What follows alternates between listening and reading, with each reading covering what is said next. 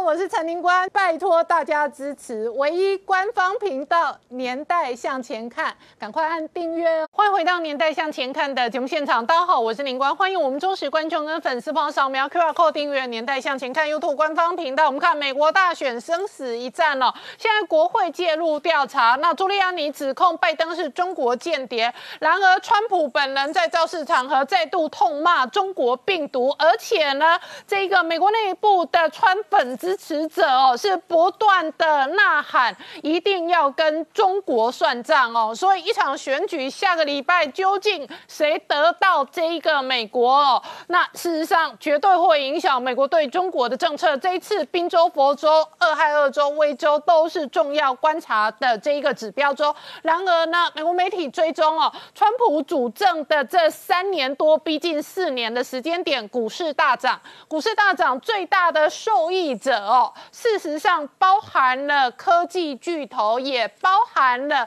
传统的微软这一些大亨。然而，这些大亨在今年的选举几乎全面站在川普的对立面。川普本人在造势场合仍然痛骂相关的科技业者，包含脸书、推特哦，事实上都是这一次哦相对反川阵营当中非常重要的核心。而这一场生死一战哦，杀到最后关键时刻呢，习近平召开的这一个哦五中全会哦，外界观察的是整个权力核心的领导，特别是哦这样的集权到底会不会走到媒体追踪的二零四九？这背后会有多大影响？我们待会要好好聊聊。好，今天现场有请到六位特别来宾，第一个好朋友汪浩大哥，大家好；再来是财经新闻台北支局长石柏明夫先生，大家好；再来是朱月忠，大家好；再来是董立武老师，大家好；再来是吴杰，大家好；再来是国际法专家宋承恩，大家好。好，月忠，刚刚看到的是川普今天造势的演讲，他一方面说自己哦尽管这个染疫，可是病情快速的复原；另外一方面，他说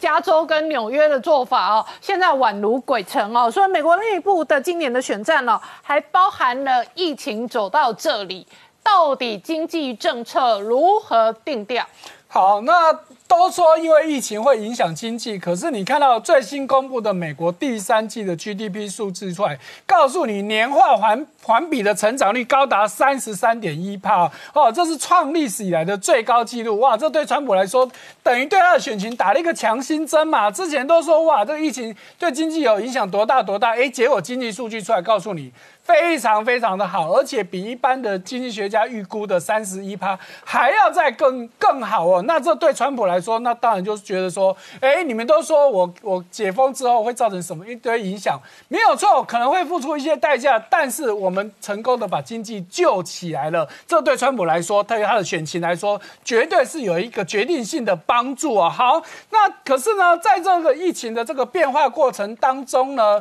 川普即便做很多事情，还是受到很多。人的这个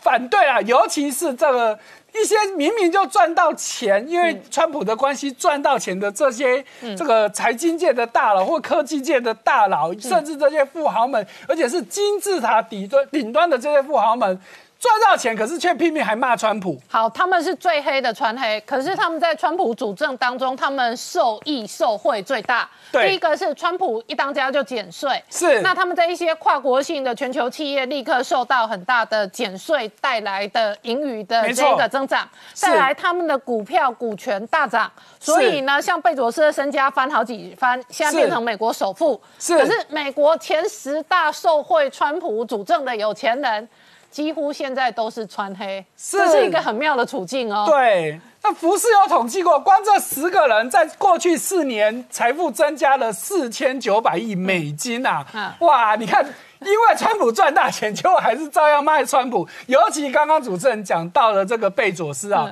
他是人类历史上第一个财富超过两千亿美金的，嗯，是地表上、地球上哦，甚至是宇宙里面最有钱的人了哈。可是他照样就是不爽川普嘛，哈。那其他人我们就不一个一个去讲了。所以这对川普来说。其实也是一个问题啊！这些有钱人都反他，明明靠他赚大钱嘛。好，那另外一方面呢，其实现在民主党的问题越来越大，不是只有拜登而已哦。现在大家开始在挖过去的几个总统，第一个被挖出来是克林顿。哎，克林顿怎么样？夫妻曾经收过华信哈，就是这个华信能源的钱啊，因为呢，现在查出来说，这个华信能源的总裁叶简明呢，曾经贿赂美国的退役的海军上将，目的为什么呢？要他想他们想要收购叙利亚的油田。哎，奇怪了，叙利亚的油田为什么中国的能源公司居然要去贿赂美国？哎，这。逻辑上不太不太通嘛，可是事实上背后其实是直指就是克林顿，因为华信能源不是只有贿赂这个海军上将，同时也被查到在二零一五年有对克林顿的基金会捐了五到十万美元，确定数字不知道，但是大概就是在这个区间。好，另外呢，华尔街日报其实也更进一步查出来，二零一六年希拉蕊选总统的时候，华信能源也捐了十也捐了一笔钱哦，所以你想。哎，华信能源现在这么敏感的一个东公司，为什么当年都要捐钱给你？好，那不是只有这样子，现在媒体开始挖了，为什么？这些人，尤其是跟中国有关的这些企业，要不断的捐钱给你，哇，一挖不得了。嗯，早在一八呃一九八五年，克林顿还是这个阿肯色这个小小的州的州长，到香港去的时候，居然跟两个人会面，一个叫做黄建南，谁呢？他是中国银行当时的副董事长，另外一个是印尼的力宝集团的负责人，叫李文正。嗯，这两个人，看表面上都是一个大企业、大银行的这个银行家或大企业主，可是背后都被查到，其实都是中国的间谍。嗯，哇，那这问题就很大了。尤其是这个 CIA 跟参议院都后来都查到说，这两个人其实大有问题嘛。尤其是这个黄建南，甚至更是后来对你这个克林顿贿这个贿赂的一个很重要的关键人物。好，那所以在日本的这个杂志呢，就开始在挖了，说在二零呃，在一九九二年到一九九六年期间。克林顿夫妻呢，其实收了很多表面上是所谓的华侨或华裔人士的捐钱，可是这些人背后其实都跟中共有关联性，包含中共的军方、中中共的间谍组织等等。加起来总额高达数千万美金。好，那其中我们刚刚讲到这个力宝集团的这个老板李文正，在一九九二年克林顿选总统的时候，就曾经捐了一百二十五万美金。嗯，而且哦，在早在当年希拉蕊跟个克林顿去拜访中国的时候。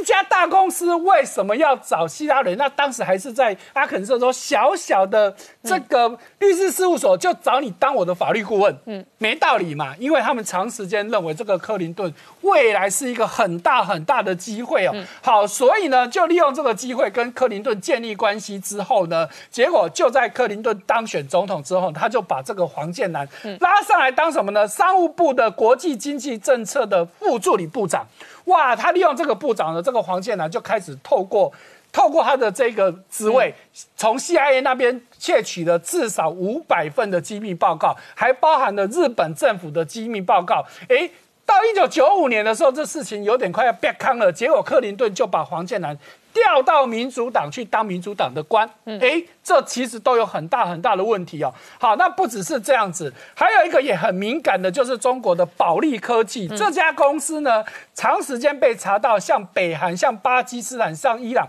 卖很多杀伤性的武器。好，结果呢也是一样，美国查到了这件事情，结果居然发现说，克林顿跟这个保利科技的这个负责人王军。居然有私下密谈过，嗯，哇，这问题都很大哦。好，而且这件事情被查出来之后呢，结果克林顿不但没有去说要去制裁这些人，还是指示商务部呢持续向中国做很多的军事技术的输出哦。好，所以这个克林顿跟这个希拉里这两对夫妻，这个夫这对夫妻真的问题很大很大。所以你看到右边这个图了，就美国有这个这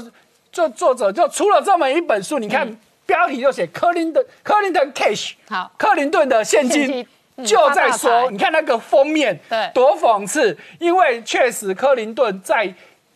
他在任期间，包含了后来的希拉蕊担任国务卿期间，靠各种关系，真的靠跟从中国这边发大财哦。甚至呢，即便他们下台了，你看到，嗯，二零一一年居然有。有这个来自卡达哦，就除了中国之外，来自卡达居然送给克林顿一百万美金，说当做他的生日礼金。嗯，这也太扯了吧！好，那更糟糕的是，这个送钱的机构后来被查到，居然是伊斯兰国的资助者。哦，好，哇，你看这个问题真的是太大太大。好。不是只有克林顿有问题，奥巴马也被查出来什么问题？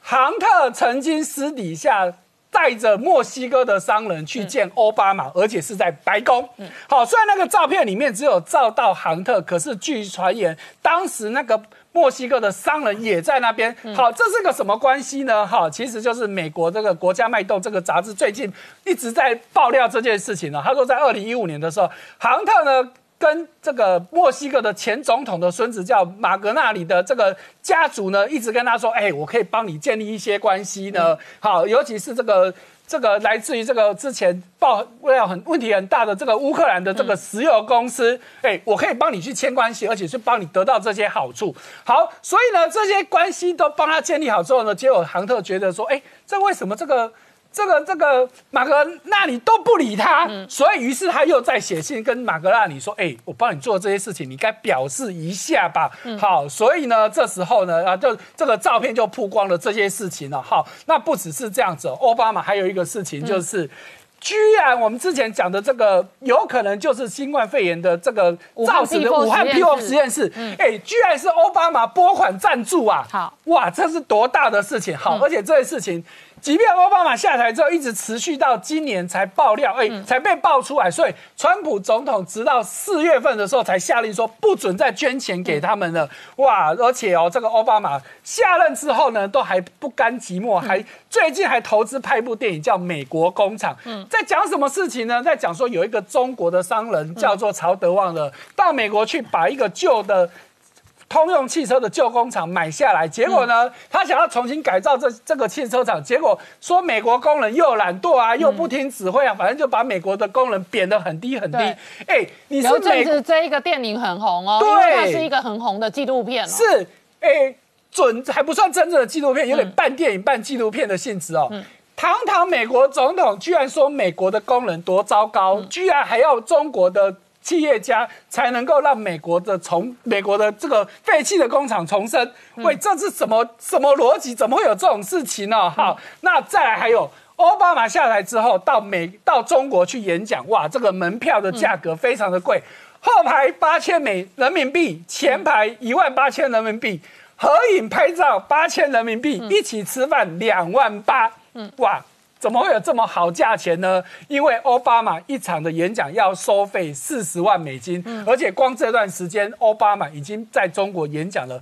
非常多场，所以显然就会告诉你，奥巴马也确实靠中国发大财。好，那我请教一下汪浩大哥，现在看起来哦，这个。一方面，拜登家族这一次的通中门哦，是发生在今年这个时间点。我们追踪过很多美国内部的呃皮尤的调查啊，他们讨厌中国或者讨厌中国共产党或者讨厌习近平的平均民调数字都在七成以上。所以在这个时间点发生这样的通中门事件。对于拜登的选情确实会有伤，这是一个。然而，过去从两千年走到现在，那中国加入了全球化的体系之后，中国显然是全球化的这一个体系跟分工过程当中相对最大的受益者之一。然而，在这个发展过程当中，主政的美国政要事实上也亲中发大财。那个时候，亲中发的财，很多人事实上发的比拜登还要多。可是那个时候，这个不会变成政治攻防的议题，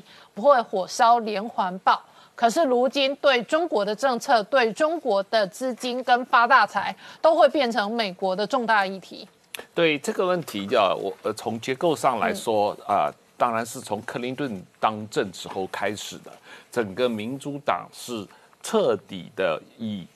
支持自由贸易为借口，大力推动全球化，牺牲美国劳工阶级的利益，啊，同时跟中国共产党绑在一起，一起发大财嘛啊！这个不光是这些个所谓的呃民主党的头面人物，包括这个克林顿家族，包括拜登家族，包括奥巴马家族，而且呢，整个所谓呃西岸和东岸的这些。科技权贵对。和这个金融权贵啊，包括华尔街的这个金融权贵，也都是在这个所谓全球化的过程中间啊，能够创造财富、发大财，但是牺牲了美国的中产阶级和中下阶级的这个蓝领工人的利益。那这个趋势是非常明显啊。那川普这一次或者四年前选举之所以成功，而这一次选举主打的也是这个问题，就是说本质上。美国是有一个所谓川普运动或者川普革命，这个运动它代表的是说，在全球化过程中啊受到伤害的这个得不到利益的、获不到公平的财富的这些人，在此来反对在全球化过程中受益的这些权贵们的这个呃这个建制派的整个这个这个这个这是一个社会。嗯，革命，革命，阶级关系和财富重新分配的一个过程。嗯，那从某种意义上，用用理论上来说，中国共产党应该最支持川普才对，因为。中国共产党一向是说，它代表工农兵、工人阶级的利益嘛，无产阶级的呃先锋队嘛，啊，共产党是无产阶级先锋队。现在美国无产阶级的先锋队，美国工人的先锋队是川普嘛，啊，所以他等于是在在这个呃代表了一个这个呃所谓全球化过程中的呃。受害者，向全球化过程中的得益者的一场革命嘛，一场运动。那现所以你就会看到整个美国的呃华尔街也好，美国的科技权贵也好，整个媒体的这个建制派也好，大家携手起来反川普，支持拜登，因为拜登是 one of them，是他们的一份子嘛啊，川拜登的腐败，拜登家族的腐败，跟奥巴马的腐败，跟克林顿的腐败比起来，这完全是小 case 啊！我我觉得克林顿实际上是最腐败的。他们家这个呃，克林顿从一个呃本来是是阿克色的一个州长是啊小律师没多少钱的啊，到现在是富可敌国的这样一种状况，完全是一种啊彻底腐败的呃一个过程嘛。而且他们的角色非常的妙哦，奥巴马夫妻也是小律师出身。克林顿夫妻也是小律师出身，对。贺锦丽现在要选副总统了，她跟她老公也是小律师出身，而且都是穷律师。我现在讲的穷哦，不是相对我陈林官，我陈林官更穷，但是他们相对川普是一个富二代来讲，他们就是个穷人。但是川普这个富二代啊，他变成美国的老白男、普通人、穷人的代言人，而且是前台第一线战将。然后民主党的穷律师现在都不穷，都发大财，然后他们都变成全球化的企业的前台代言人，是这样。而且这两个直接正面对决，那川普呢，表面上是个富二代，可是他代表的是全球化的 loser，loser。那所有 loser 都要从川普的政策当中讨回他的公道，讨回他的工作机会，跟讨回他的钱。可是呢，民主党这些。出身很穷，什么从小刻苦耐劳，然后念那个法学博士，才能辛辛苦苦哦混一个律师工作，进到事务所，像奥巴马这一种，小时候都被歧视长大的，他们现在变成全球化的代言人，而且他们每个。跟他们的出身阶级都有很大的财富落差。对，这个是非常明显的。过去三十年美国两党政治的整个一个彻底的转变啊，因为大家理论上以前理解就是共和党是代表富人的，民主党是代表穷人的。民主党传统跟工会的关系比较好。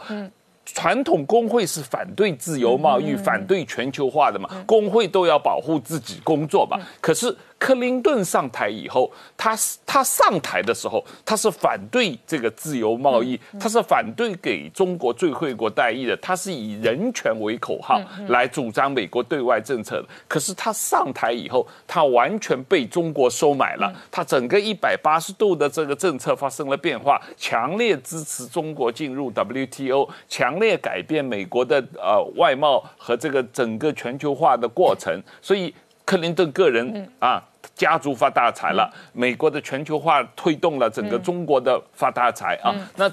民主党当然整个性质就发生了变化，民主党变成了是跟华尔街勾结的，跟这个呃科技权贵勾结的这样一个政党。反过来，现在川普作为一个外来的人，他实际上是在不光是反对民主党，他实际上也反对。共和党里面的建制派，像这个呃布什家族，布什家族和他们这些人代表的是传统的共和党的所谓支求支持全球化、支持自由贸易的，跟富人华尔街结合的这种。建制派，对，川普也反对，所以这些共和党的建制派也不喜欢川普，对，所以现在你发现整个这个美国政治的这个传统的我们大家认知的三十年前的状况，现在有了一个根本的变化。那这一次川普如果。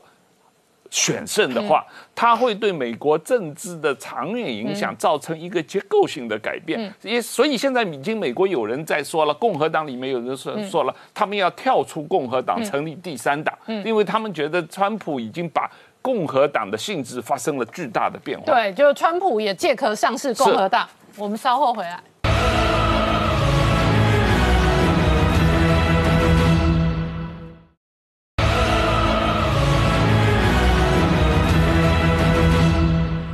年代向前看的节目现场，我们今天聊的是美国的大选呢，是今年呢最重要的一场战场。事实上，这是一个复杂的战役。在美国内部，川普本人认为拜登赢，中国赢，所以呢，他对决的对象其实是中国。可是呢，在美国内部呢，在川普主政当中，至少过去将近四年的时间点。因为这个总统而发大财的最有钱的人，同时也是全球化或者网络化的最大受益者，他们全都站在川普的对立面，他们都是超级大川黑。那这样的川黑的种种的表态，当然也引发了川普直接正面对决。好，陈恩刚刚看到是今天川普造势场合，他真的是超级战将，他一夫当关，一人战多人。对。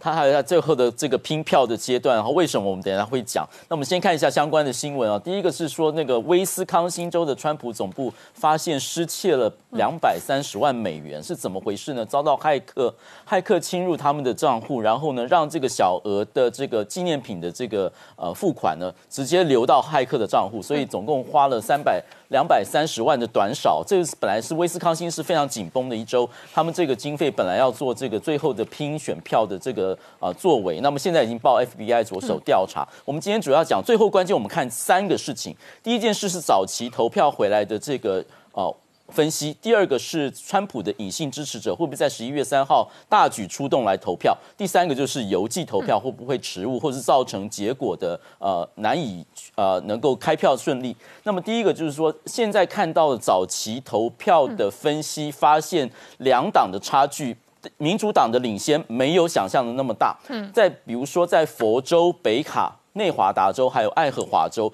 通通发现说原来的估算的差距。都缩小了大概百分之三十左右，而且呢，照这个国会山这个报的报道，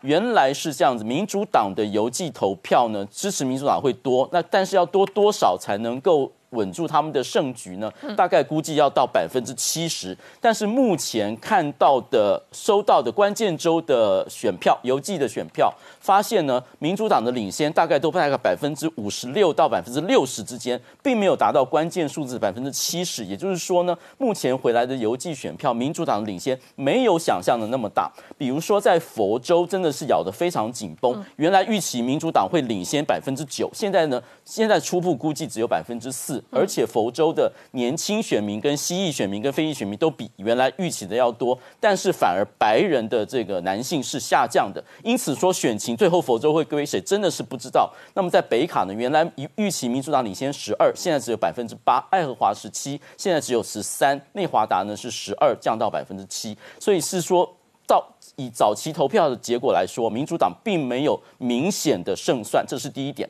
第二点是川普的隐性选民哈，川普的隐性选民，我们今天看三个民调机构，一个是这个南加大，另外一个是叫特拉法加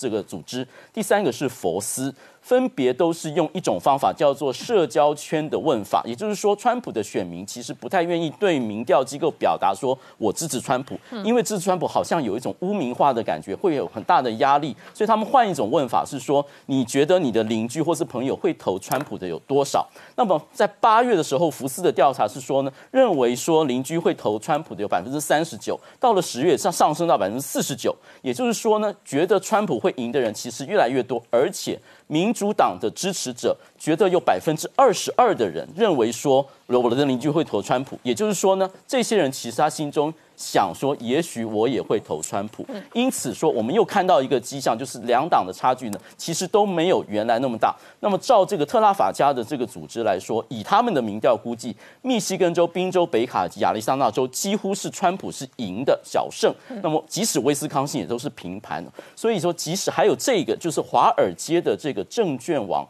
这位叫做冈拉克先生。冈拉克先生是这样，他是用赌盘的观点，就是说。啊，我赌谁赢？在二零一六年的时候，他说我不喜欢共和党，也不喜欢民主党，但是我认为川普会赢。这是少数几个声音认为川普会赢的。二零二零年，他说战局更加混乱，但是我仍然认为川普的胜率是。川川普会赢，虽然没有二零一六胜率那么大，那么这些都是知道说呢，两党的差距其实是在缩小中间。最后我们来看两党的两个政策的差异啊，真正是两党差距非常大。比如说美国国安顾问，这是关于外交的，国安顾问说呢，川普做了一件事情，就是得到了国际的共识，去抗中。抗中是不但是。行动抗中，而且共识有抗中，就是说他们对于过去的美国外交政策的错误有认知。那么在这个清间谍或者在贸易关税上面都有具体的行为，所以呢，这是川普的这个这这个成就，但是。拜登的这个阵营的这个呃测试者说呢，如果拜登当选，他会先跟盟友磋商，再来决定如何去决定下一步，比如说要不要撤销关税，因为他认为说川普单方的行为是陷美国于不义，所以要先跟欧洲谈，得到加拿大。的支持，然后再来说怎么样来共同抗中。所以看两党对于中国的这个政策是非常非常不一样的。非常具体的数学问题就是，川普本人跟拜登本人他们掌权之后，一个说要减税，一个说要加税。再来中国关税呢，拜登是直接公开说他可能会撤销。那川普本人对于中国这关税哦，基本上是寸步不让，只加不减。我们稍后回来。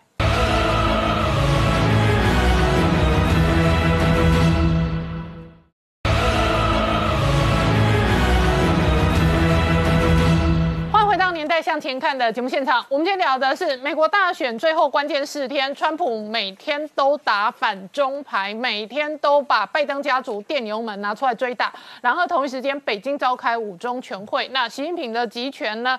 这个后续怎么发展是外界观察的重点。可是呢，这一场选战，川普本人认为他在打中国战争，一方面前台是拜登，拜登的后面他感觉到是一个庞大的中国在支持。嗯，怎么说呢？这次五中全会其实事先传出了各种各样的传言，有很多，比如说要设定党主席啊，要把一些呃人事啊，什么那个陈希要当国家副主席啊，包括还有把习近平的地位要提高啊，传到很多很多。但是说呢，最后他的公报出来一看呢，什么有什么都没有，什么都没有呢。其实我认为呢，这正是说明双方党内的竞争到了白热化的时候。双方谁也动不了的状况，所以我认为呢，就是说中共的这个雪崩没有到来，但是雪又跻身了好几百米，这个将来会可能会有一个更大的爆发了。所以说，我觉得这个权力斗争呢，呃，已经非常明显化了，跟美国在表面上不一样，中国完全在水面下的。所以这个呢会怎么变化？我觉得今今后呢也要非常关注。但今天我我是更想说的一个事情呢是。是有一个跟我本身有些渊源的一个日本的动漫，呃，叫《麒麟王》啊，这中国翻译成《棋魂》。这个是为什么呢？因为我大学我一直下围棋，我大学是围棋社的，庆应大学围棋社。我入社的时候呢，当时的主主将是个女孩女生，呃，后来成为一个日本很有名的职业棋手，叫梅泽由香里。然后呢，这个《麒麟王》这个漫动漫呢，是他监修的，就是说。呃，一个很简单的故事，就是一一一个小男生跑到一一个自己爷爷的旧仓库里找了一块棋盘，然后一擦之后就出现一个古代的棋神的一个灵魂，然后把附体，然后他这个这小男生就自己下棋就。受到棋神的指点，就下棋很厉害。但是他也通过不停的对话，不停提升自己，这个提高提高自己的棋艺，然后最后慢慢慢慢，他也成为一个职业选手的这么一个故事。那么这个故事呢，当时造成一个非常大的社会现象，就是日本的小孩子全开始学围棋，OK，而且传到了这个中国、韩国、台湾，这是在二十年前变成一个非常呃大的这个围棋热。嗯。呃，当时呢，我我因为我也下围棋，我我刚当时在还在日日本国内跑国内新闻，所以说呢，我就采访了很多，是我做一个十篇的大型连载，嗯，就是关于这个是如如果我不后来不是被派到中国去，我可能现在还是围棋记者，嗯，在这个围棋之中呢，但是说我这采访中，我记记得很很明显的就是说呢，呃，我最后采访这个。出版这个漫画的这个集英社的这个总编辑，他讲，我说，哎，我是不是你想推广围棋啊？他说不是，他说我我们其实呢，我们要宣传的是就是青春、友谊、努力，还有这个公平这些精神。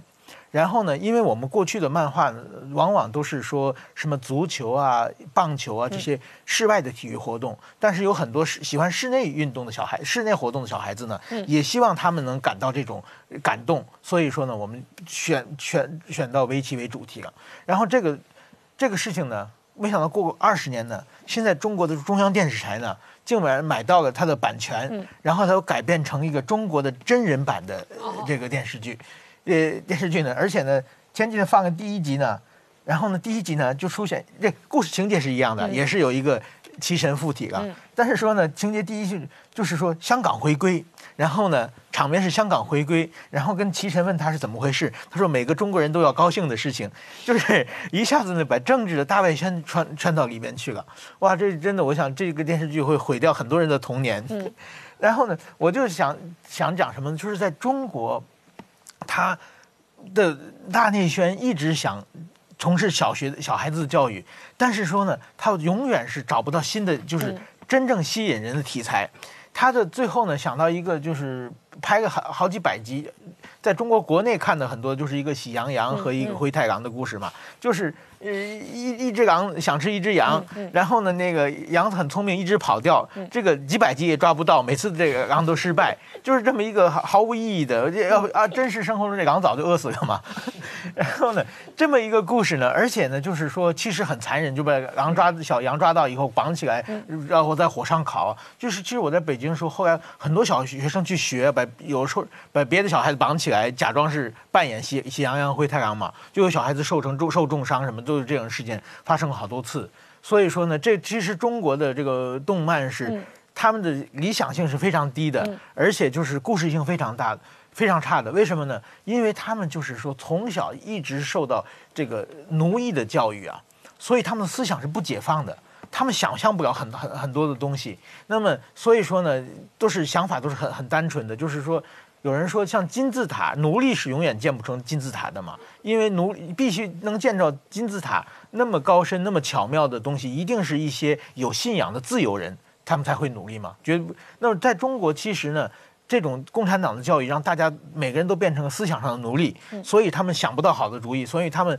呃要拍的动漫什么都弄不好，弄不好呢。特别是习近平上台上台以后呢，他就。要加深很多东西，然后呢，就是不行的话呢，就把这些外国的，嗯，日本动漫最近中国有钱嘛，买个很多动漫的版权，买的版权现成拿来改，拿来因为这个版权本来有知名度嘛，因为小大家年纪过去都看过嘛，哎，一看拍真人版就会看嘛，就有一定视听率，但是会马上又改的改改的乱七八糟，会加入很多这个政治价值，很多爱国主义教育。他们的小学就是说叫热爱祖国、热爱人民、热爱中国共产党，这是他们最。基本的教育嘛，当然人民是虚词嘛，中国没有人民嘛，每个人你当个人的时候就不是人民嘛，那就是热爱祖国，这是爱国主义和这个热爱共产党的教育，在其中之后呢，所以说的所有的现在他买了一个这个剧本就毁掉一个剧本，买一个剧本就毁掉一个剧本，嗯，然后呢，习近平呢，他最近讲话，他要说教育从娃娃抓起，他讲一句话，他一般讲话都是没什么内容，那这句话我觉得有点道理的是呢，他说呢。要扣制扣好人生的第一粒纽扣，嗯，就是第一个纽扣扣错了以后，就全扣错了，嗯，他这个意思。但是说呢，正因为他这种教育，所以说呢，后来才产生这些小粉红，在想什么台湾的什么留岛不留人啊，要什么就是宁可华夏不长草，也要收回钓鱼岛啊，嗯。就这些人，他们其实这些小粉红们，他们都是被共产党教育扣错了第一个纽扣的人。好，那石本民夫，我请教你啊，那你小时候扣了第一颗纽扣，你什么时候开始改变的？你自己观察你的人生的发展过程当中，因为你也被洗了十多年的脑。对对对，嗯。那什么时候开始改变？我还是我觉得还是到日本以后嘛，到日本以后就是确实是本来在中国受的教育的话，就是说认为共产党是最好的，中国是最幸福的。对呃，但是说其实呢，也也看到很多很多不平不不公平的事情嘛。对。但是公平认为是理所当然的嘛，这个这些事情共产党没有责任。嗯。但是到日本以后呢，发现这些公公公平公平不公平的事情都没有。嗯。对不对？比如在日本，我最大警察是不打人的。在中中国，我们小的时候，家附近的警察有个派出所，派出所里边经常鬼哭狼嚎的，人带进去被挨打的非常多。你们从小警察是打人的？对，在中国警察是打人的。可是你到日本发现警察并不打人。对，警察是是最最和蔼的。你要问入罪什么，都是找去找警察。哎，这这就完全不一样嘛，就类似这样。然后这整个的就发才发现自己原来受的教育是是被骗的，然后呢才开始重新把纽扣解开，重新系上的。好，我们稍后回来。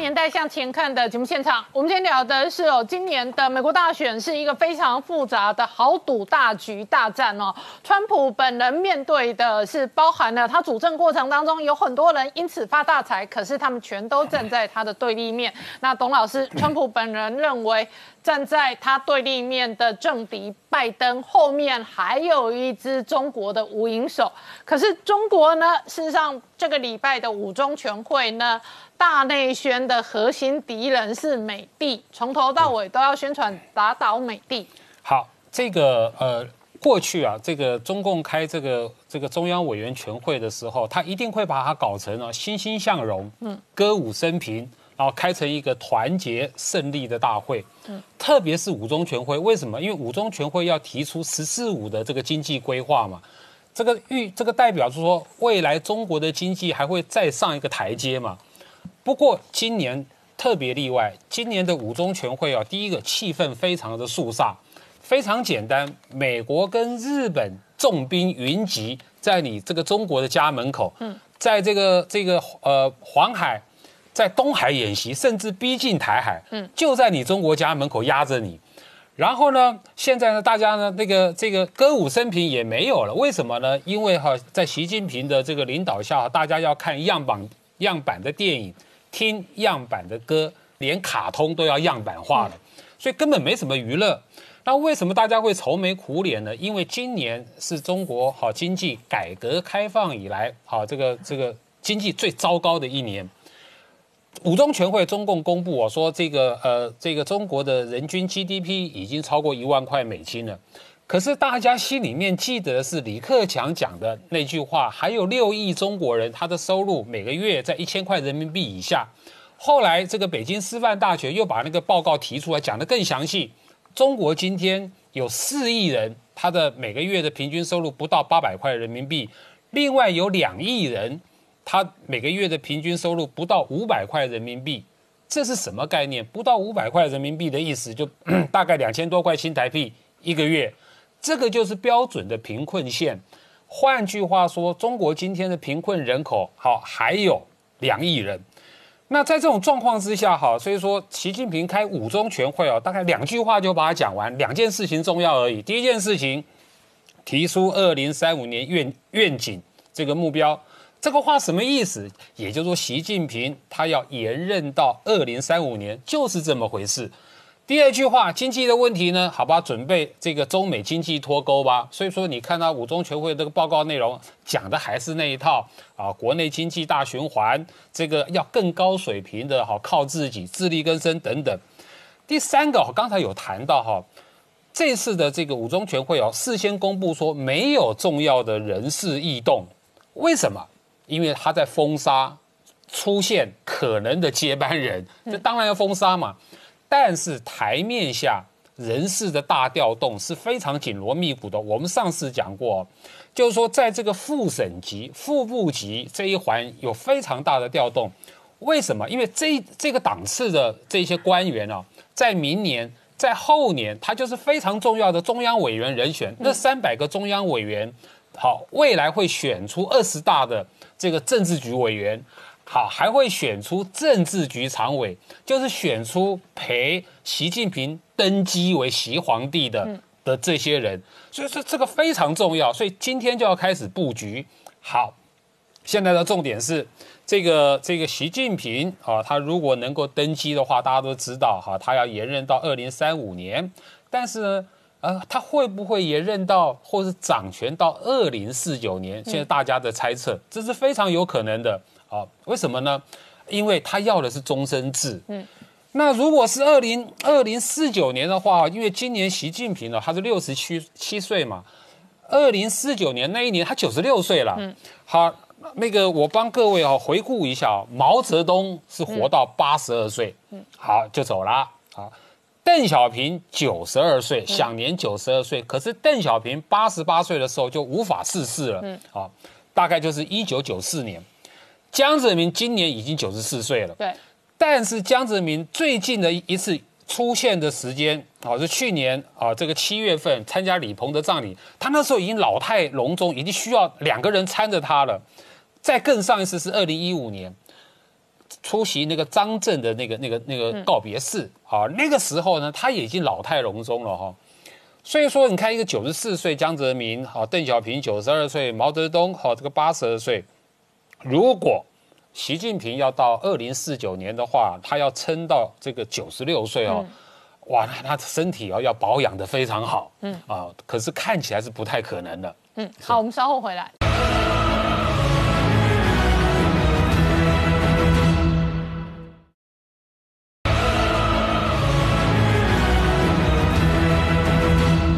回到年代向前看的节目现场，我们今天聊的是美国大选哦，在美国选战上哦，这一次的杀法真的是非常的诡谲。可是同一时间，国庆蓬佩尔跟这个美国国防部长艾斯培的印太的行程哦，确实对于中国内部军方造成压力。然而，环球时报又呛瞎了，他说这一次山东舰带刀赴南海。中共国防部不是对外呃特别强调说他要和美国减少敌意哈，那要这个他不搞挑衅，要加强沟通。但另外一方面，他借由《环球时报》还有引述这个中国的军事专家的说法，说山东号服役到现在其实呃不到一年的时间，但是已经具备基本战力哈，所以可以到南海去哈震慑美军。那他还用不点名的方式说这个。就像美国，就像这一个闯入家中的歹徒一样哈，那这个山东号就是带刀的护卫。那山东号有没有这个能力还震慑美军？我们举一个最简单例子哈，我们看到雷根号现在还在这个东海进行这个美日利剑军演，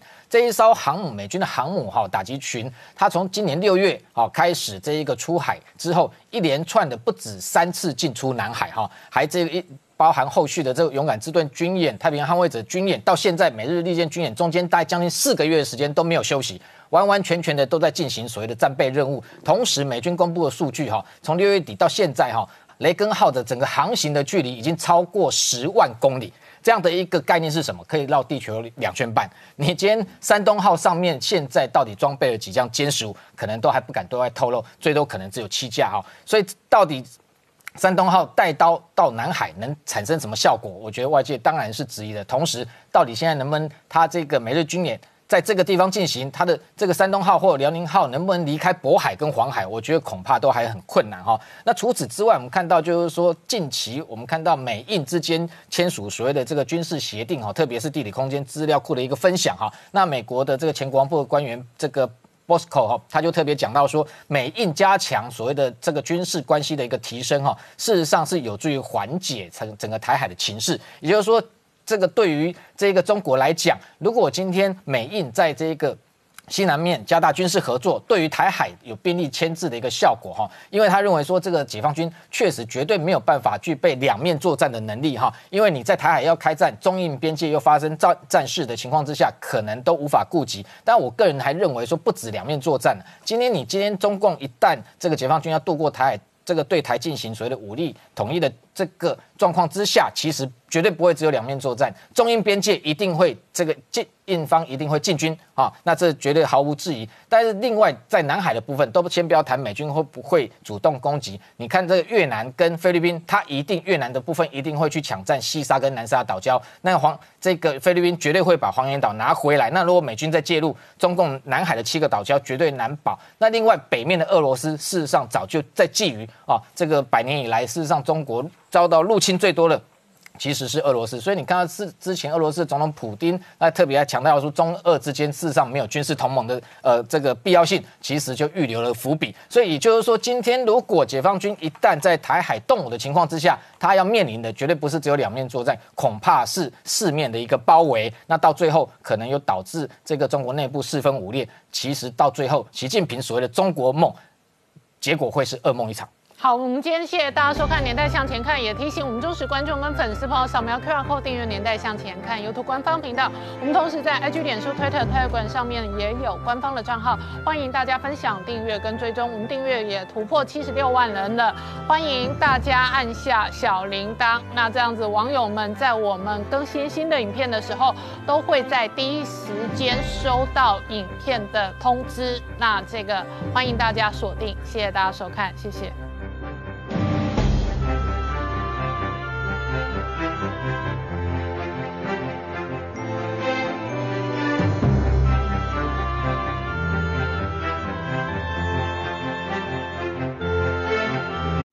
我是陈宁官，拜托大家支持唯一官方频道《年代向前看》，赶快按订阅哦。Hello，我是陈宁官，拜托大家支持唯一官方频道《年代向前看》，赶快按订阅哦。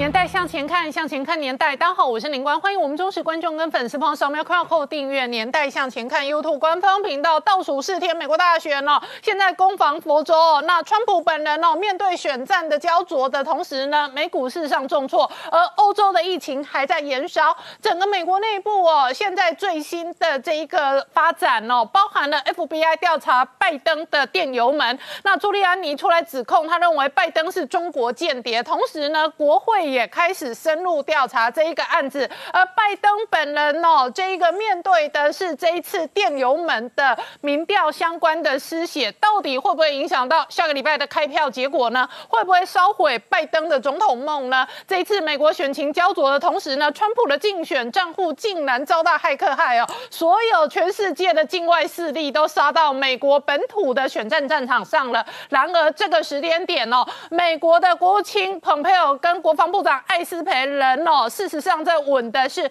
太平洋战争的第一线哦。那大选焦灼跟攻防的同时呢，整个印太的战略当中，美日的盟军事实上持续威吓中国。然而，中国解放军呢再度恐吓台湾。好，就在这个时间点呢，《环球时报》哦，胡锡进又恐吓台湾了。他说呢，拿下外岛，震慑台湾哦。那台湾内部事实上面对的是西太平洋的变局，跟美国大选之后。可能带来全新政治、经济、军事的变化，这背后会有多大影响？我们待会要好好聊聊。好，今天现场有请到六位特别来宾，第一个好朋友汪浩大哥，大家好；再是财经新闻台北市局长石板明夫先生，大家好；再是董立文老师，大家好；再是财经专家翁伟杰，大家好；再是翁杰，大家好；再是黄世聪，大家好。好，我们看美国内部最后的攻防几个关键摇摆州是观察的指标，其中一个摇摆州是佛州，佛州有二十九张选举人票。那这一次呢，选情非常焦灼。好，世聪刚看到的是今天川普在佛州最新造势画面，他仍然痛打电油门，而且痛打反中牌。没错，事实上电油门事件的确让这个整个选情陷入一个焦灼的这个状况。那除了这个川普在竞选场合这个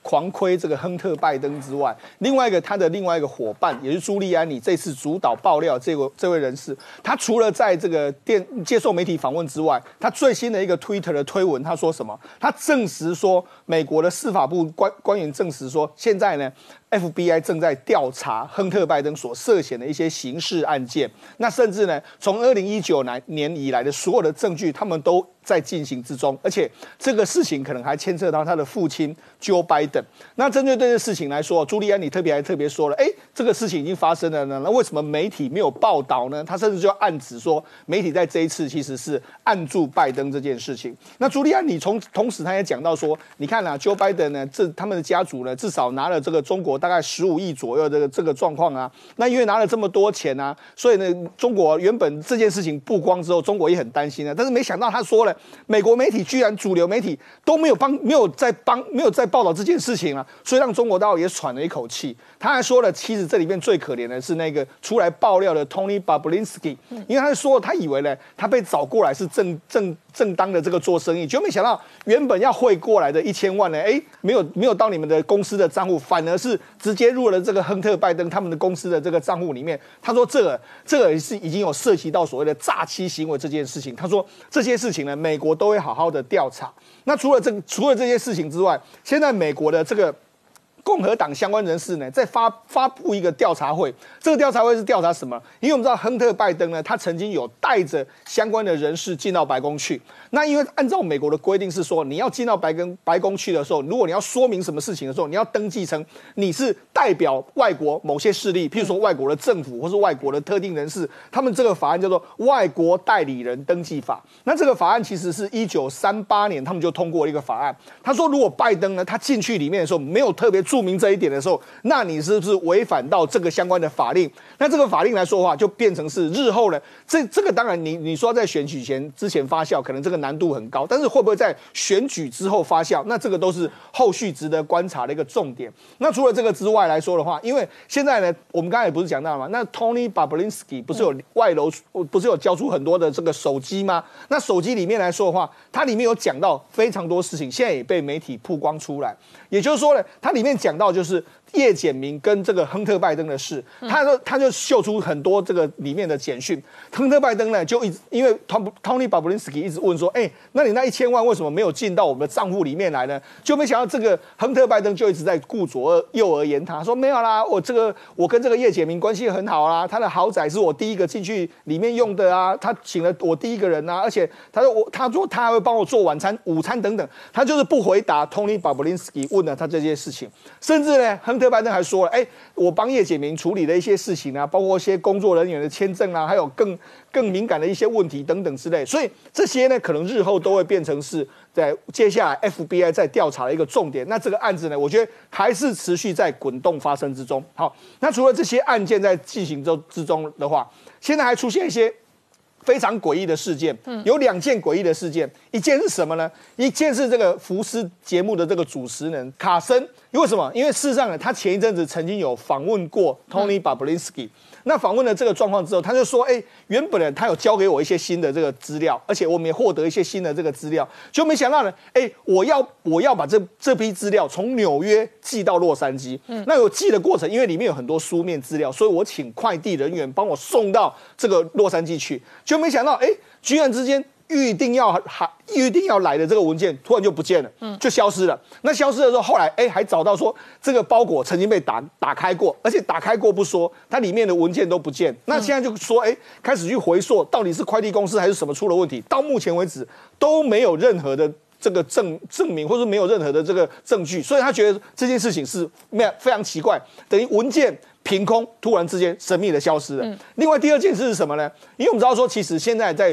这个川普跟拜登呢，他们有一个这个摇摆州打得非常的艰辛，那就是威斯康星州。那威斯康星州的时候，结果没想到在最近的一段时间，居然被发现到说有人害进了。川普的账户里面去，那怎么怎么害进川普的账户里面？他疑似呢，把可能很多这个募款或者捐款的很多发票，或者你买东西的发票，把它改，把上面的账号改了，改成是要骇客那个人的账号，就钱呢，因此就从川普的账户里面转到那个骇客的这个账户里面。这么厉害啊！对，那一共害了大概两百三十万元的这个金额就进去，很多人说，哎，这个美金哦，对，美金，人家说，哎，这个好厉害，这个这个是美国的骇客所为吗？还是说是？境外的骇客所为，所以你看，哎，打到这边为止，两出现两件很诡异的事。好，那当然了，以媒体现在最关心的一件事，当然就是拜登家族对这件事的反反应如何。就让美国的这个相关的电视台还去找了军拜登，因为军拜登他住在什么地方？军拜登是。这个拜登的弟弟，那为什么？因为他这一次也出现在整个整个电油门的事件里面，你看就堵堵麦，因为在马里兰州堵到他，就说：“哎，你知道这个这件这件事情吗？”他说：“哎，我不回答任何问题啦，我我没有想要回答问题。”他就说：“No No No，不要，我不回答，我不回答。”所以你看，现在整个拜登家族或是整个民主党对这件事就是科低调，反正我不回应，我想要撑过这次的选举。但是相对而言，对川普来讲的话，他当然一定猛打这件事情。他认为这件事情一直打一直打下去的话，有可能会让他有翻盘的机会。好，那汪浩大哥，你怎么观察川普连续几个这一个呃工作日哦，天天大造势，每个大造势的场合，首先第一个都痛打电油门，第二个都痛打反中牌，那最后关键四天哦，选情有可能有所逆转吗？对这个可逆转的可能性确实存在哦。这个有三个角度观察哦。第一就是说，虽然主流媒体的民调拜登还是领先，嗯，但是目前拜登的领先度已经从一个月以前的大概百分之十二，现在降到百分之七啊，七个百分点左右的领先。但是已经有两个民调。出来说，嗯，他们认为川普会赢，川普的民调实际上真正是领先的啊，大概只有领先百分之一，但是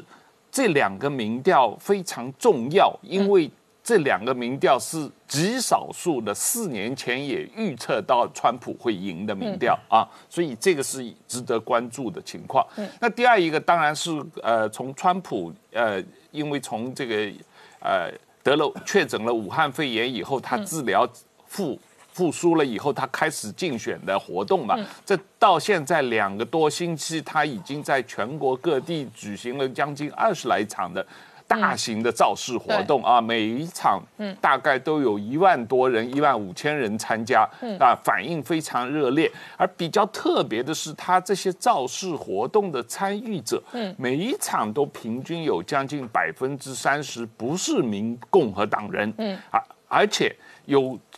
将近三分之一或者百分之二十五的这个参与者。四年前是没有投票的，也就是说，他能够推出很多传统上不是共和党的不投票的人的选票来来参加他的造势活动，是而且希望说服这些人也投票，所以这个是非常值得观察的一个情况啊。那当然，第三一个就是关于这次的邮寄投票和。提早投票的情况，到目前为止啊，美国媒体报道，全国已经提早投票超过八千万了。嗯，八千万是很高的数字，超过投票人口的一半了。对，因为四年前那一次总投票人数是一亿三千八百万。对啊，那你现在八千万的话，都已经是四年前的百分之六十人，等于是已经投过票了。所以这一次大家普遍预期总的投票数应该会达到一亿五千万人，嗯，而且是投票率到百分之六十五啊，甚至更高。那么这么高的人啊投票，而且呢相当高的比例已经预先投票了。所以呢，但是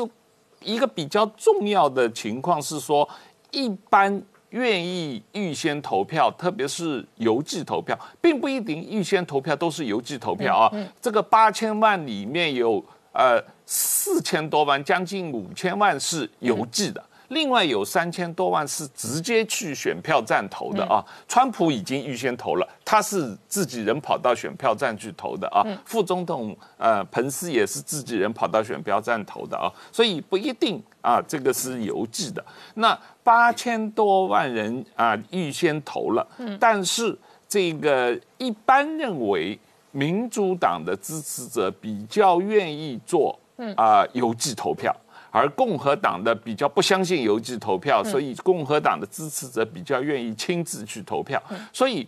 取决于明下个星期二啊，十一月三号有多少人出来投票啊，这个是共和党或者川普能不能选胜的最大的关键。好，那我们刚刚看到，今天拜登的行程也在佛州。那刚刚看到川普最后吹票也在佛州。前两天是伊凡卡去佛州，佛州的二十九张的选举人票哦，是左右这一次选情的重要观察指标。对，佛州确实很关键啊。一个是因为它二十九张呃选举人票是美国第四大的啊，第一大是加州五十五张票，第二大德州，第三大纽约州，第四就是佛州嘛啊。那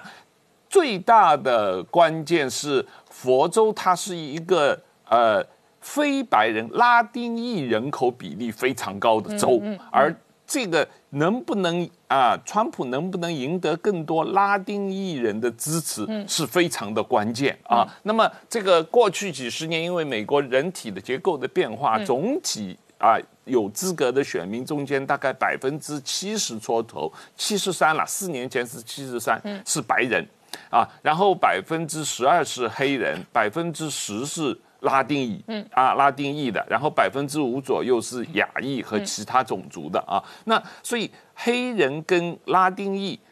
传统上认为是比较支持民主党的啊，但是这一次情况不见得。嗯，因为什么？因为这个拉丁裔里面，虽然说传统上因为移民的关系，他们都是从拉丁美洲移民来的嘛，他们可能跟民主党的移民政策，他们是比较支持民主党的。但是拉丁裔有一个特别的地方，他们。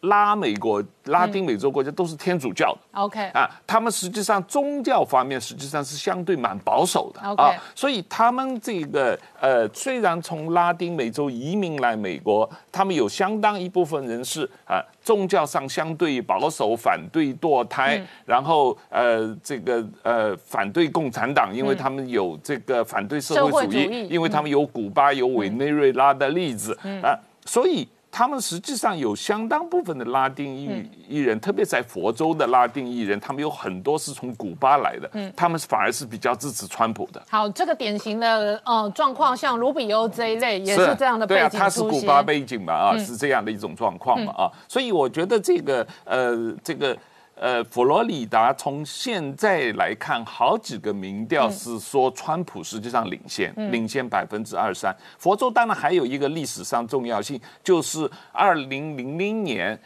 高尔和这个小布希的竞选，最后是因为佛州的点票出了问题，纠缠不清啊，搞了很久，最后啊，当然小布希当选了。这个呃，佛州是是非常决定性的一个州。好，我们稍后回来。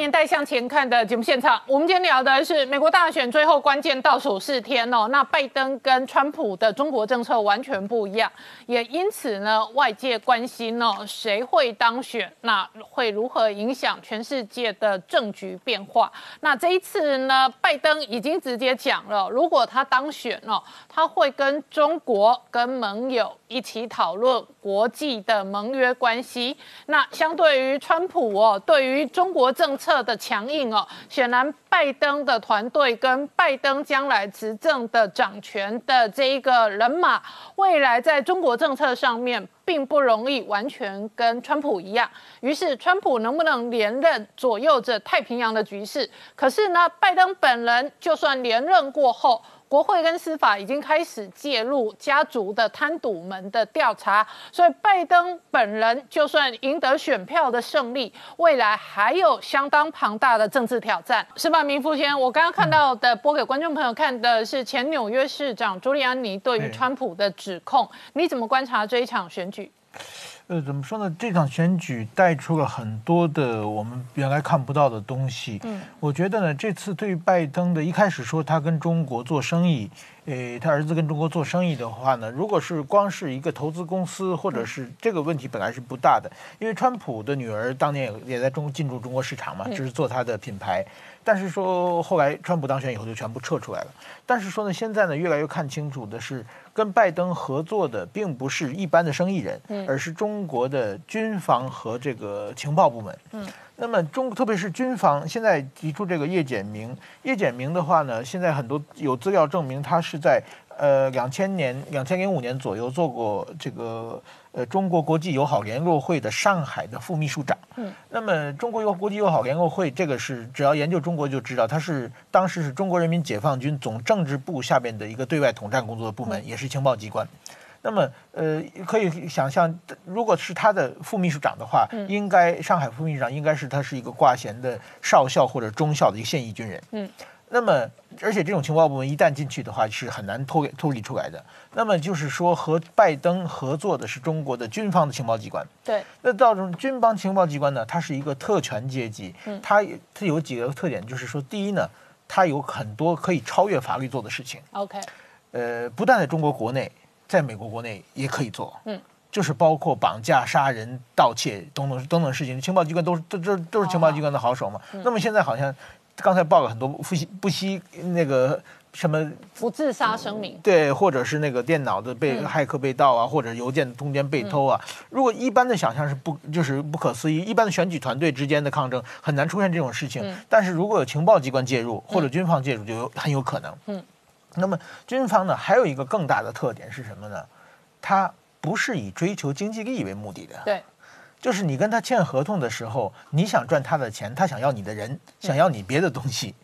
那么在这种情况之下呢，那很明显就是说，现在爆出的情报的就是资料，就是说合作的嘛，比如拜登有百分之十，拜登弟有百分之十，这是利益提供嘛。对，根本不是做生意嘛。嗯，如果正常做生意的话，可以在法律上有很多事情，但是这就是说某种意义上这是叛国罪嘛。嗯，就是他们提通过情通过呃提供利益而控达到控制这个拜登家族的目的。这件事情如果说被证明，现在已经被证明一半了。对，呃，即使是拜登当选的话，这个事情一定会查发一一直查下去嘛。因为当年川普当选之后有个通俄门，嗯就是川普的儿子和一个俄罗斯的律师见了一面，说要提供希拉里的一些这个选举的黑资料，见个面喝个咖啡而已嘛，嗯就这个就查了好几年嘛。跟那个比起来，这是一个非常非常严重的问题。那么这件事情，如果说就是不管怎么怎么说的，今后一定会查下去，而且是个非常非常严重的问题。那么，呃，但现在很多人都担心，就是说，如果万一拜登当选，会不会不会对台湾不好？我认为这个是不存在的。为什么呢？因为拜登的通中门的话，将会在今后几年一直咬死他。所有人都在质疑他是不是出卖美国利益给中国。在这种情况之下，他是不敢动的。在民主国家，在司法媒体的监视下的话，我想他反而会表示我更亲台。嗯，我跟中国跟中国是在所有监视下，所以说我认为呢，拜登其实他即使是虽然被中国掌控了，但是这所有的消息一旦曝光，中国的呃掌控就没有意义了嘛。嗯，已经曝光以后嘛，那所以即使拜登当选的话，其实他。在美国强大的民意，就是讨厌中国、支持台湾的民意之下，拜一个总统能做的事情也是非常少的。嗯，另外一个呢，呃，还有很多人最近问的是，是会有一些传统的亲台的美国的议员，这次或者隐退，或者是可能选不上。这点呢，呃，我觉得也完全没必要担心，因为呢，台湾的国际地位变化了。好，好，过去呢，台湾呢是大部分的议员不亲台，有个别一两个亲台，所以台湾一定重视他们。现在呢，全世界只要亲台就有票，嗯所以说全世界主要的议员大部分都是亲台的，不管是美国、欧洲、日本，全是一样的。嗯那这样的话呢，所以说台湾呢，当然说在台湾最困难的时候，帮助台湾的议员，当然要维持好跟他们的关系。嗯但是现在呢，其实台湾的外交的选择性非常非常多，不管是共和党、民主党，有很多很多的，只要是台湾表示善意的话，有很多很多的议员会非常积极的变成亲台派。嗯所以说这次美国的大选的选结果，不管怎么样的话，我认为台湾是不会输掉的。那美国大选的结果会不会影响到美日结盟跟同盟的状态？呃，节奏上会有一点点变化。呃，我认为就是说，呃怎么说，拜登呢不像川普那么积极，而且呢，呃，他有很多事情，因为川普呃做的很多事情，他要一个一个把它否定回来，所以说很多事情他会集中在内政问题。但是说呢，我觉得大长期上的方向性是不会很变的。嗯反正我认为呢，就是说，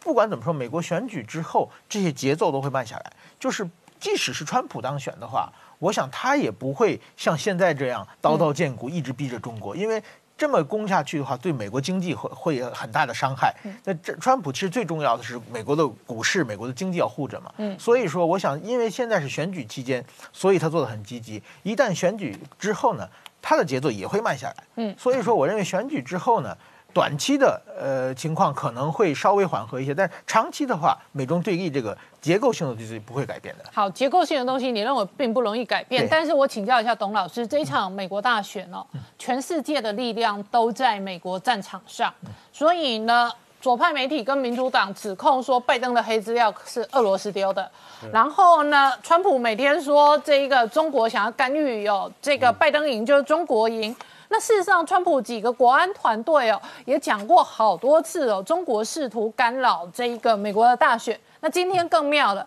川普连竞选账户都会被骇客害，所以表示说全世界各式各样的暗黑力量都杀到美国战场。是的，呃，离呃美国总统大选只剩几天时间哈。刚才主持人所讲的哈，就两边阵营互相指控，我觉得两边阵营的互相指控恐怕都是真的。嗯，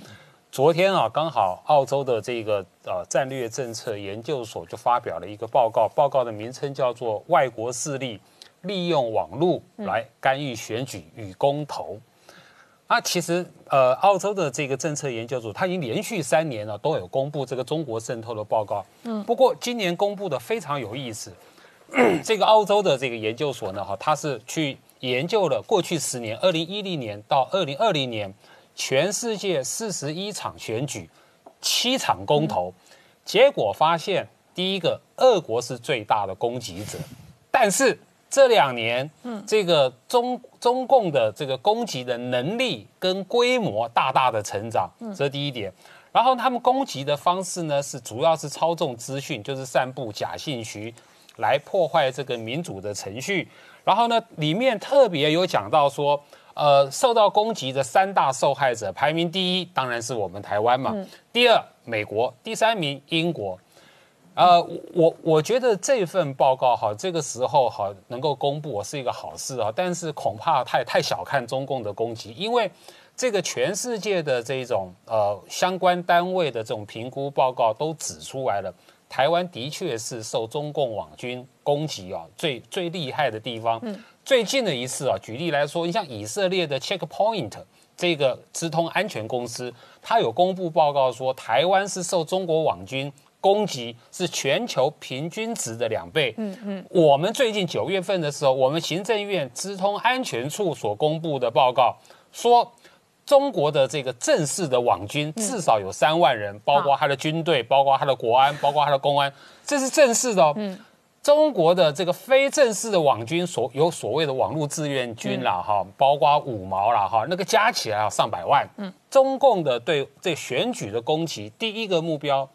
是破坏民主，破坏人民对民主程序的信任。第二个是制造这个社会的对立、仇恨、相互的对抗。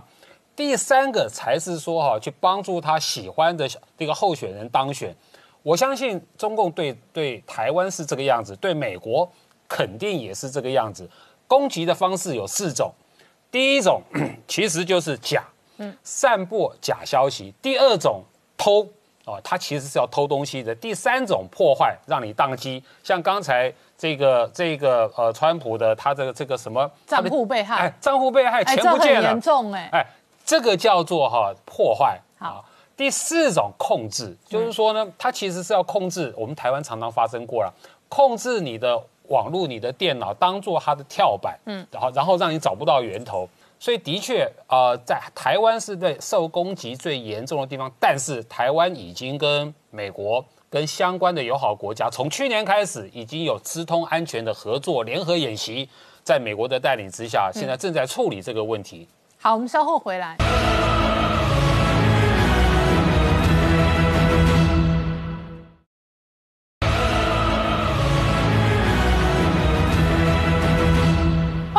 在向前看的节目现场，我们今天聊的是美国最后的关键大选哦。那双方阵营现在厮杀的非常的激烈，今年这场选举哦，真的是世界级的规模。然而，美国国内大选的同时呢，美国国务卿蓬佩奥跟国防部长艾斯培呢，那双双都在西太平洋的第一线战场上哦，直接压阵。这里头当然是对于中国对于西太平洋跟南海的威胁。乃至于对于美国的威胁的全面的对抗跟布局。好，明姐刚刚看到的是美国国安顾问欧布莱恩的公开说法。然而，美日的盟军在威吓中国的同时，中国解放军也威吓台湾。对，呃，对于这个台海的情势哈，呃持续在这个紧绷的状态。那这个最近美国国防大学的中国军事研究中心主任哈，有一位叫桑德斯，他特别谈到，就是说，呃，中共对台可能有攻台的四种模式。那这四种模式当然有几种，过去美国国防部报告都对外说过哈。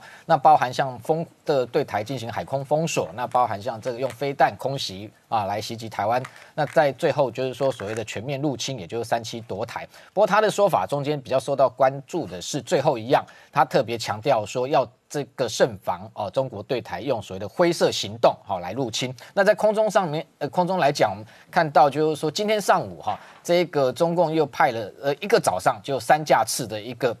军机，那来骚扰台湾的西南的防空识别区。那今年十月来讲到现在哈，已经有将近累计二十四天都有攻击出现在这个空域。那同时，大家已经被我们驱离了高达八十一次，也就是说，他用这样子的一个。呃，频频骚扰的一个方式，然后来消耗你台湾的一个军事防卫，这样的一个做法，其实的确也是属于灰色行动的一部分。那另外在海上，海上近期我们也观察到哈，的确他用这个所谓的采砂船哈，那大规模的去这个出出没在台湾，包含的我们的外离岛，包含金门、马祖哈。那今年一到十月统计哈，这个海巡署这个。的数据是说，已经有高达三千艘次以上的这个采砂船哈，那在这个我们的这个周边的海域进行骚扰，那这样子一个进行对我们外离岛哦骚扰，然后甚至有这个特别是东沙的部分。都有所谓的禁运的这个意涵哈，这样的一个动作都符合所谓灰色行动。那也就是其实前阵子他们的美国白宫安全国家顾问这个欧布莱恩也都提醒过说，的确有可能中国会采取这种禁运或骚扰方式持续对台施压。所以我们看到美方在这样的一个反应上面，他连他的这个海岸巡防队都准备。派这一个大型的这个海巡舰，那进入到印太地区。前一阵事实上去年都有海巡舰通过台海的一个潜力，就表示他们也观察到说，中共极可能用这种灰色行动频频来入侵台湾。那在这个时间点。我们看到《环球时报》总编辑这胡锡进又出来呛瞎了。先前这个美国通过对台重要的军售的时候，他又讲说这个战机要飞越台北上空。这一次他又换成说这个呃必要时候要拿下所谓的夺取所谓的东沙岛。好，那用这样的一个方式对台进行所谓的一个呃政治上的一个威慑。那其他部分他还反而。对于所谓金马外岛有没有可能也拿下？他的说法又有另外一套。他说这个拿金门跟拿这个马祖要看有没有政治跟战略上的必要性哦。所以你就看到他说这一个他的说法是这个多重标准的。那他在对台这个呃讲话这么强硬的情况之下，我们从另外一个层面又观察，真正中共中共官方对外的说法，反而是这个让人这个觉得说不可思议的是，对台这么强硬，碰到美国真的就又软了，因为他们的这个国防部发言人昨天。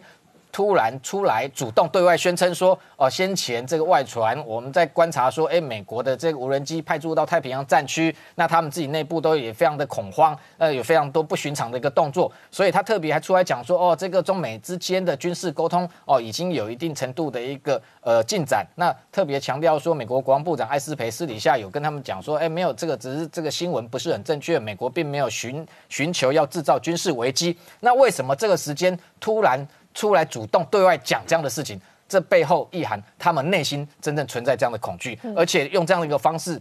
第一个安抚民心，告诉大家说啊，不用怕，不用担心了，美国不会打我们。好，那对美国这么软的一个呃。这个姿态，但是反过头来对台湾却是加大啊武力的威吓，所以这是完全的两套标准，而且完完全符合。其实习近平自己讲，他就是在进行所谓的霸权、霸凌跟霸道。那对台湾就是用一个标准的一个霸凌的做法。所以这种情况之下，台湾当然第一个，我们自己的东沙外岛，当然呃外离岛的部分，我们的防卫要加强。所以我们看到最近近期立法院通过了很多的一个案，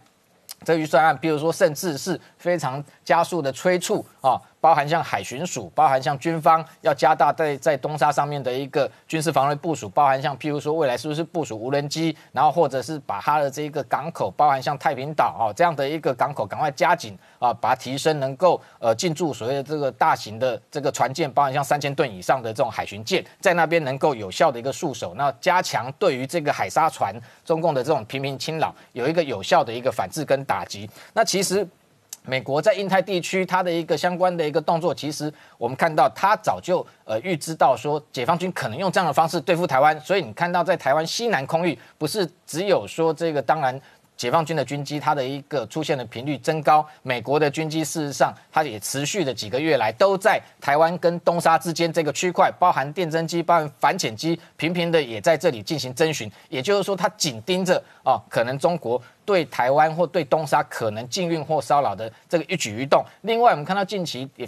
非常。特殊，就是说，它除了利剑军演每日在这个东海的大规模演习之外，它的这个 B1B 的轰炸机也非常罕见哈。从这个关岛先前当然有飞到日本海，再从空中跟日本自卫队啊进行联合的一个空中演习之外，这次非常特殊的，它还这个转降到日本北本州的北端这个青森三泽基地那个地方啊落地加油。事实上，以 B1B 的航程，它空中加油其实没有必要落地哦。那这样的一个做法。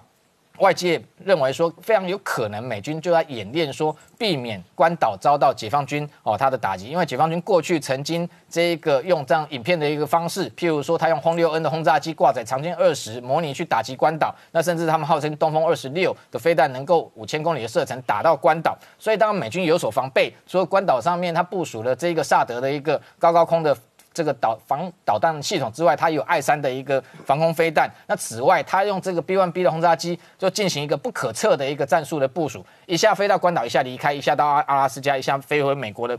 这本土。那这一次转降到日本的这个三泽基地，我觉得背后最重要意涵是在告诉中国：如果你今天要在台海生事，如果你今天要爆发跟美国爆发所谓的军事冲突，你必须要把日本也考量在内，因为日本会站在美国这一边，所以未来这一个整个印太的一个态势，特别是在第一岛链，绝对是美日台三方三方联手，好，在这一个围堵跟中国这个解放军对外的一个军事扩张这种情况之下，那解放军当然目前来讲，他第一个优先担心遭到美军的攻击，那。我们讲说，他虽然讲说艾斯培啊强调说不会有十月惊奇，但是未来还有十一月、十二月很难讲。那未来有没有可能因为解放军对台又加大挑衅的动作，那导致美军在这个地方又强化他的一个军力部署跟对解放军的一个打击？好，我们稍后回来。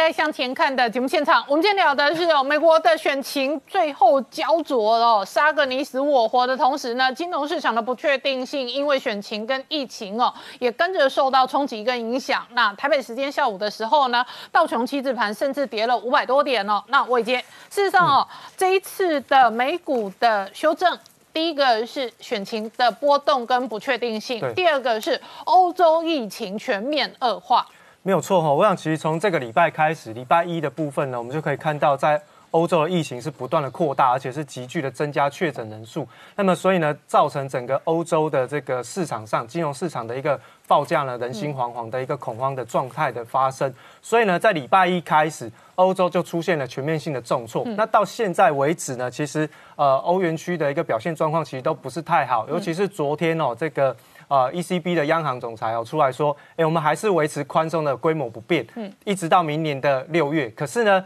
在没有加大刺激宽松的力道当中呢，啊，我们看到欧洲股市是持续的重挫。嗯，那包含像是法国的股市呢，也已经创下了六个月的低点。那么英国股市呢，更是已经要去挑战前坡三月份的低点的一个状态哦。所以在德国股市，所以英国跟法国领跌，对，没有错，而且是最强势的经济体德国也是创了六个月的新低点哦。那所以呢，其实，在欧洲股市是深受到疫情的一些相关的影响，当然也影响到了美国市场的一些表现。不过，我想在美国市场的影响当中呢，最主要还是来自于总统大选的一个变化，尤其在这个礼拜二当中哦，其实，在华尔街很多投行预估上面，原先。比较大部分的人都是预估拜登要当选，但是呢，在礼拜二突然出现了一个法夹湾的急转弯吼，那最主要就是因为这一次的电油门事件的延烧，让整个华尔街的基金经理人看到拜登当选的机会是持续的往下掉，而川普有可能出现逆转胜，哦，那造成他们原先一面倒压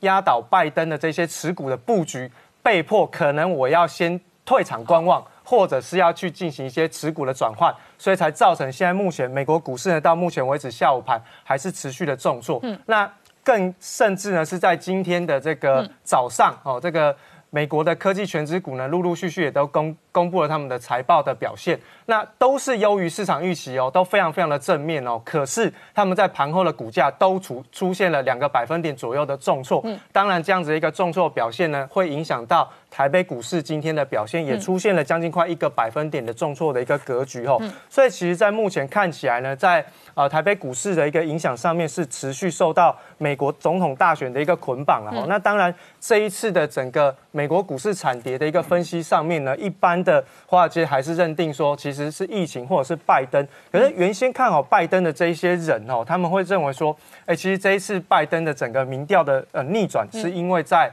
整个电邮门事件出来之后的一个发生哦。那所以其实现在目前担心就是说，现在不管是在拜登当选或是川普胜选，其实呢，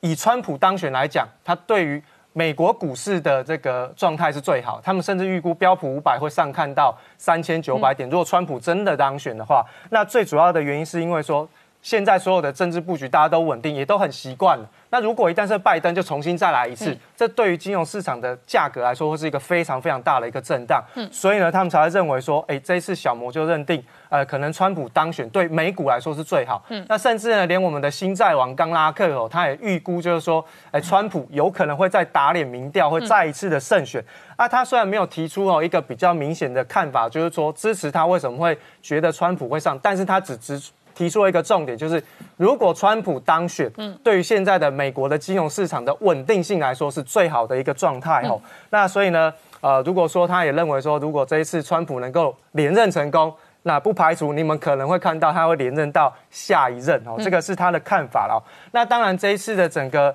呃美国股市在下跌的过程当中，受到总统大选影响，中国呢却是在这个半导体产业当中哦积极的发展。不过，在这一次的这个半导体产业发展的过程当中，我们看到在华为创办人的任正非先生就说：“哎，其实中国大陆对于先先进晶片，哦，中国是做不出来的。”那当然无独有偶，在上一上一回的这个呃发言当中，我们看到中国晶片的巨破，龙芯中科技术的这个董事长胡胡伟武也说到。不要去想五纳米、十四纳米啊，我们只要有二八纳米就够。所以换言之，他们觉得现在中国大陆的半导体产业发展是需要时间的。那当然，对于整个呃中国大陆来讲呢，现在目前华为是一个领先的一个重要的指标企业。嗯，那现在传出说美国的商务部会允许，就是其他的一些厂商供货给华为。嗯，但是重点是在于说，你不可以供货的是华为有跟五 G。这个相关业务的一些相关的晶片才可以哦。那现在是三星已经取得了相关的一个允允许可以出货，所以呢，华为的手机还可以继续的残存在市场当中。那接下来呢，在中国大陆推半导体产业的过程当中，就会去利用很多的政策，然后很多的资金进去啊去做 push。可是呢？过去中国大陆就会有个现象，就是都会有一些烂尾的现象出现，就是说很多人你做麻布袋的啦，做这个相关的民生消费，你也突然说我要做半导体，会产生这样的状况。那如果这样的状况一直不去做管控，对中国大陆未来在半导体产业的一个发展上面，很有可能会持续的出现所谓的扶不起阿斗的一个状况。好，那我请教一下汪浩大哥哦，美国股市这几天的震荡哦，幅度是相当的剧烈，这个大概是这一波哦不断的纾困的资金行情之后呢，外界观察的这一个呃另外一个回档修正。今天这个时间点很快的就要进入十一月。传统上，欧洲跟美国其实未来两个月是传统的经济的销售旺季。今年这种风法没有办法忘的，圣诞节、感恩节没有什么了不起的行情了。而且呢，这一波的疫情如果一路恶化的话，外界判断对于全球经济的重创可能又会再来一轮。对。如果这个疫情进一步恶化，不能很快控制的话，那今年就没有圣诞节了啊！什么圣诞节销售也会受到很大影响。所以我觉得欧洲的股市确实在反映这个情况，而且因为。最近这一波欧洲的疫情，实际上比今年春天要严重嘛啊！这个每天确诊的人数不断的突破新高，而且是以法国和英国，特别是法国是领头的状况，因为上一波疫情是意大利和西班牙嘛啊，所以从这个意义上来说，欧洲的情况确实是比较让人担心的。这个呃呃，相对来说，这个虽然说欧洲没有。重大的选举，但是这个对整个欧洲的整个经济的恢复啊，欧洲的三季度的反弹也没有美国强嘛。美国昨天晚上公布的第三季度的 GDP 反弹了百分之三十三，当然很漂亮很漂亮，因为它是呃第二季度下跌了百分之三十几嘛，那第三季度反弹，它现在美国的整体经济情况是把